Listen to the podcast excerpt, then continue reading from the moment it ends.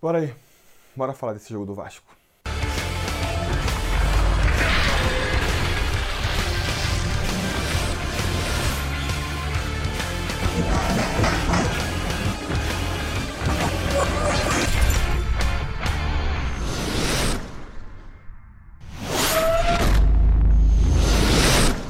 Fala, torcida vascaína, Felipe Tiru de volta na área para falar de jogo do Vascão, porque nesse domingo, às 4 horas da tarde, com transmissão da TV Globo para parte da rede, o Vasco vai até o Maracanã enfrentar o Flamengo pelo segundo jogo da final do Carioca 2019. Uma partida na qual o torcedor vascaíno não está depositando muitas esperanças, né? Não dava para ser diferente, porque não é nem a questão do Vasco ter que virar um placar de 2 a 0, que é complicado. Não é nem a questão do adversário ter um, um elenco qualificado que pode decidir a, a partida em uma jogada. É, é claro, essas coisas é, pioram ainda mais o quadro, mas eu acho que nenhuma delas é definitiva para poder deixar o torcedor do Vasco tão desalentado. O que está desanimando mesmo a gente é o time do Vasco, né? O time do Vasco que nunca chegou a realmente empolgar durante essa temporada, né? Não conseguiu é, engatar uma sequência de bons jogos. Teve ali no máximo alguns bons momentos na temporada, alguns vislumbres, onde a gente imaginou que poderia vir a ser alguma coisa, mas não passaram disso, de vislumbres. E de um tempo para cá, a coisa parece que desandou completamente. Né? A cada partida o Vasco parece pior e vai culminar aí com os últimos jogos do Vasco. Contra o próprio Flamengo domingo passado, uma partida terrível. Depois teve o jogo contra o Santos, mudou tudo lá, metade do time saiu, entraram outros jogadores. Foi uma partida terrível também. E aí fica difícil, fica difícil de imaginar como em três dias, depois de uma sequência de dois jogos terríveis, como é que em três dias o Valentim vai conseguir fazer o time voltar a jogar bola. O que o Valentim pode fazer, né? Porque, como eu falei, algumas mudanças já fez, beleza, barrou o Max, barrou o Bruno César, tentou entrar com três volantes, não funcionou. Agora estão falando aí de barrar os laterais, que estão muito mal, né? Barrar o Cáceres e barrar o Danilo Barcelos. Acho também justo, acho também que vale a tentativa. Mas vamos e venhamos, né? Não vai ser o Claudio Vinck de um lado e o Henrique do outro que vai deixar a gente animado. Eu nem sou hater do Henrique, acho um jogador que é muito bom para compor elenco ali, mas não vou ficar aqui achando que a entrada dele no time é que vai resolver o Vasco, que vai fazer o Vasco voltar a jogar bola. Isso é demais. Repito, acho que tem que fazer as mudanças mesmo. Na situação que o Vasco está, é, tem que mudar alguma coisa lá para ver se o time pega no tranco. Mas a grande mudança que devia ser feita, a gente sabe, né? Era a troca do treinador. De repente, só dele sair, às vezes, não precisa nem anunciar o novo treinador, talvez só do Ramon assumir ali já fosse trazer um sopro de motivação para o elenco, porque eu nem acredito em motim, não, mas eu acredito que o trabalho do Valentim se desgastou e ele acabou perdendo o grupo. Né? Não vou nem entrar aqui nos méritos, se ele é um bom técnico ou não é, se ele fez um bom trabalho ou não fez. Eu acho que ele é, seguiu por uma linha, adotou uma linha ali, uma filosofia, tentou implementar o seu estilo de jogo, não funcionou, os resultados não vieram.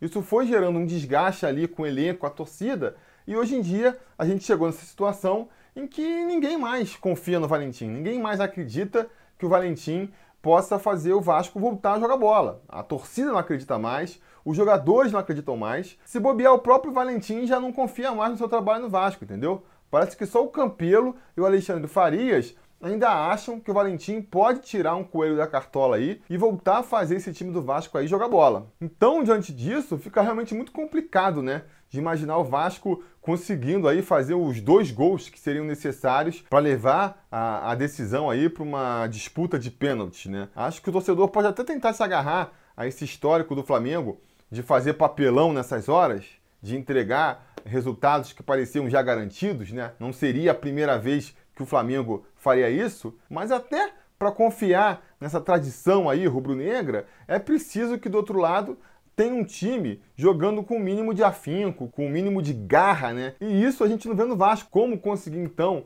que o Vasco faça essa recuperação uh, se ele não está demonstrando a menor energia em campo, né? E a outra pergunta que fica é: quanto tempo mais vai precisar? Quanto mais resultados ruins vão precisar para a diretoria do Vasco botar a mão na consciência e perceber que não dá mais para o Valentim. Eu estava até me perguntando aqui em que situação, que resultado seria necessário para o Valentim ser demitido ao final dessa partida aí contra o Flamengo. E aí, vamos pensar nos cenários, né? Se o Vasco toma aí um vareio do Flamengo, toma um baile de novo, né, completamente envolvido pelo Flamengo, aí eu acho que não vai ter jeito, né? Não vai ter amizade, não vai ter confiança, não vai ter economia que justifique o Valentim continuar no Vasco. A tendência é que ele seja demitido. Se o Vasco perder, perder ali por 1 a 0 num jogo apertado que seja, aí acho que pode até abrir a possibilidade para segurar ele por mais um tempinho, até o jogo contra o Santos, pelo menos. A diretoria pode alegar que ah, estão vendo, o time melhorou um pouco já. Foi uma crise que já foi superada, o time já melhorou um pouco, já vendeu a derrota difícil para o Flamengo, é, a gente está melhorando. Por mais que não seja necessariamente verdade, né? por mais que o jogo não reflita isso, é, muitas vezes as decisões são baseadas no resultado mais do que no desempenho dentro de campo. Então acho que pode ser usada essa justificativa, por mais que eu acredite que se o Vasco perder de novo, perder aí duas derrotas, emendar três derrotas seguidas, eu acho que o Valentim ainda cai. Se for empate, se for empate, aí eu já não começo a ter tanta certeza de que o Valentim cai, não. Aí eu acho que esse discurso de que o time superou a má fase, de que o time já mostrou que pode fazer um jogo difícil contra qualquer adversário, eu acho que ele já cresce esse discurso, né? Ganha mais força e aí acho que a tendência com o empate já passa a ser o Valentim ficar pelo menos até quarta-feira. Se o Vasco ganha a partida, mesmo que não seja campeão, né, mas consiga ganhar, vamos supor que ganhe por dois gols de diferença e perca a decisão nos pênaltis. Ou não, só ganhe por um gol de diferença mesmo. Aí eu já acho que a tendência maior é o Valentim ficar sim, porque esse discurso vai se reforçar, né? Ah, o Vasco tá bem, olha só, o Vasco pode ganhar do Flamengo, o Vasco pode ganhar de qualquer um. A gente poderia ter ganho esse título. O problema foi a primeira partida, onde realmente o time ali é, perdeu o prumo. Eu acho que esse discurso vai ser muito forte. E se o Vasco conseguisse ser campeão, ganhar por 3 a 0 ou ganhar por 2 a 0 e decidir nos pênaltis, terminar esse domingo aí se sagrando campeão carioca de 2019, aí até eu mudo de ideia, volto atrás aqui e começo a, a, a, falar que o Valentim tem que continuar assim, né? Porque realmente seria algo inacreditável e até certo ponto é, muito inesperado, não é mesmo? Mas eu não acredito que isso vai acontecer, acho muito difícil de acontecer. A minha aposta é que o jogo vai terminar empatado, em 0 a 0 eu acho que o Flamengo também não vai vir para cima do Vasco. O Flamengo está preocupado com a Libertadores, está preocupado lá com a LDU.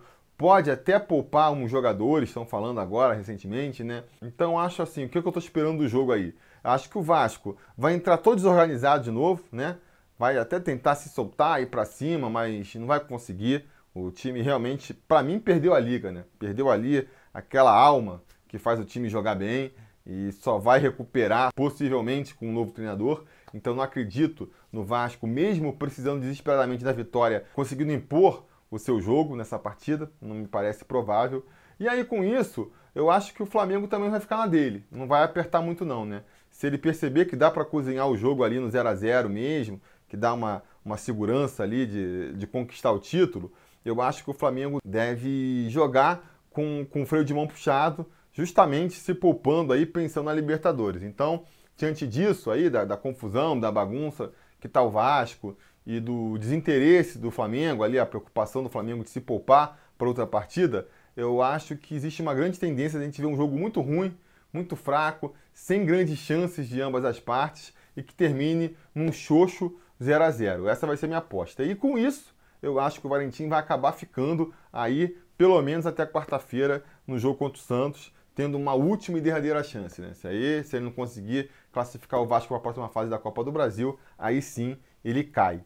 Essa é a minha impressão. Diga nos comentários a opinião de vocês, o que vocês estão esperando dessa partida, qual que vocês acham que vai ser o resultado e qual vai ser o destino do Valentim com esse resultado que vocês estão imaginando, né? Digam aí nos comentários, porque realmente eu vou fazer um preleção mais curto aqui é, para essa jogada, porque, sinceramente, não vejo muito como criar expectativas ou discutir grandes assuntos diante dessa realidade do Vasco, né? O Vasco está inteiro aí em pausa, esperando o Valentim cair para pensar seu futuro e pelo visto só o, o Alexandre Farias e o Alexandre Campelo que não perceberam isso ainda, né? Perdemos tempo, estamos perdendo tempo com o Valentim ainda como técnico do Vasco. Beleza? Mas se tudo der certo e nada der errado, depois do jogo, a gente volta aí para analisar a partida. A gente solta aquele vídeo clássico o mais rápido possível assim que encerrar a partida. Beleza? Tá combinado? Então tá combinado. A gente vai se falando.